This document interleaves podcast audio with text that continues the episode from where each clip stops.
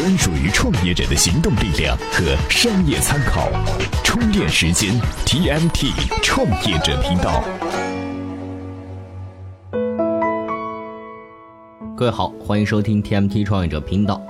我们知道哈，早期创业公司的股权结构呢，大概是这么划分的：员工和顾问的激励股权占百分之十五，投资人占百分之十五，创业合伙人占剩下的百分之七十。那今天呢，我们就聊一聊这最大的百分之七十，合伙人之间的股权矛盾。合伙人之间呢，之所以频繁的爆发股权战争，根本来讲是制度问题。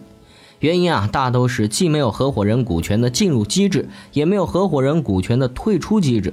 这就好比是两口子不明不白结了婚，婚后发现双方完全是两个物种，想离婚时却发现不知道该怎么离婚了，甚至还离不了。这合伙人股权的进入机制和退出机制该如何设计呢？咨询之后，我们接着回来聊这个话题。每日必知。考拉班车走了，滴滴巴士来了。考拉班车发布公告称，九月十一号为其最后一天运营，此后将由滴滴巴士继续为客户服务。滴滴巴士方面表示，确已接管考拉班车，但是双方不存在并购关系。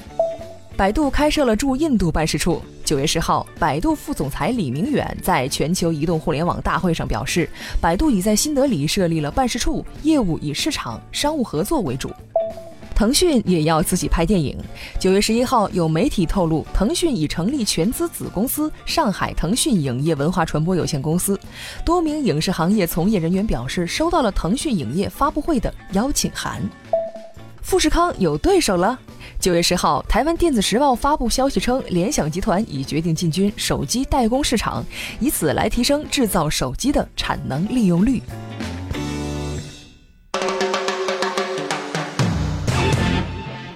欢迎回来，我们呢先来讲结婚合伙人股权的进入机制。创业初期难免遇到各种坑。有位创业者说，他一个朋友想做合伙人，可以为他对接上下游的资源，作为回报呢，要求分百分之二十的股权给他。那创业者啊，把股权出让给朋友之后，承诺好的资源却迟迟没有到位。早期啊，创业者很容易被眼前的利益蒙蔽。退一步讲，如果只是承诺投入短期资源的话，是不值得付出这么高的股权绑定的。小米啊，有个土鳖和海归混搭的这个豪华合伙人团队。这个团队的特点是，创始人自己找来合伙人，合伙人再推荐的合伙人，他们是公司的核心业务、软件、硬件与互联网服务的专业从业者。合伙人掏真金买一买股票，五十六名早期员工就投资了一千一百多万美元。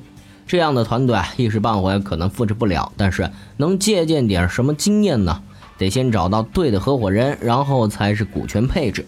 合伙人之间先恋爱再结婚，约定给既有创业能力又有创业心态的这个合伙人发放股权。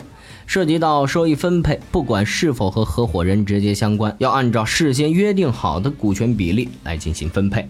接下来啊，再来说说离婚合伙人股权的退出机制。俗话说啊，请神容易送神难。网上有个案例说，四个人合伙创业，两年过去了，发展的挺好。其中一个合伙人可能发现了更好的发展机会，提出离职。哎，纠纷啊就在于这个合伙人的百分之三十股权该怎么处理。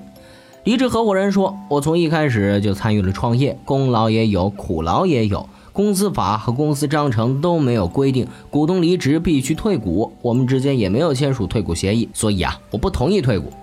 那其他留守合伙人当然不满意了，我们还得把公司养个五年十年的，你打个酱油就跑了，不交出股权，我们可不干。哎，双方就这么互相折腾着。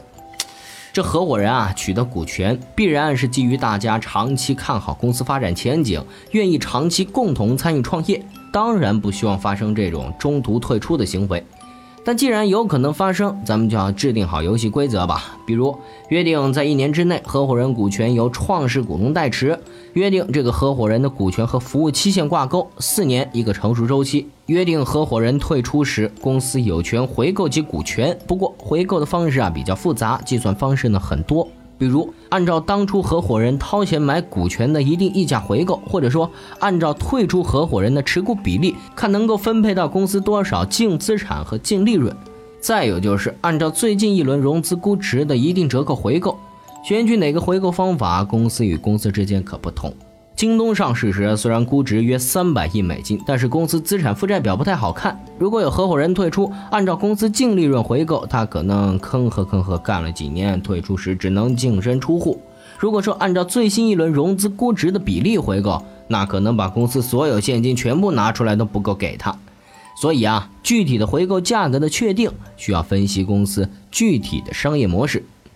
好了，今天合伙人股权的事儿呢，就先聊到这儿。据说啊，最快这个月专车的监管意见就要出台了，届时将对风口上的专车行业有什么样的影响呢？今天您在咱们充电时间微信公众号里回复“专车”两个字，就可以看到相关的分析文章了。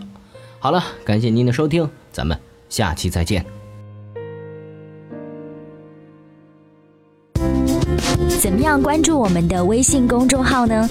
您在微信内搜索“充电时间”就可以找到加 V 的我们了。关注后赶紧开始每日签到，积分可以兑换礼品哦。随时随地，随心所欲，你的随身商学院。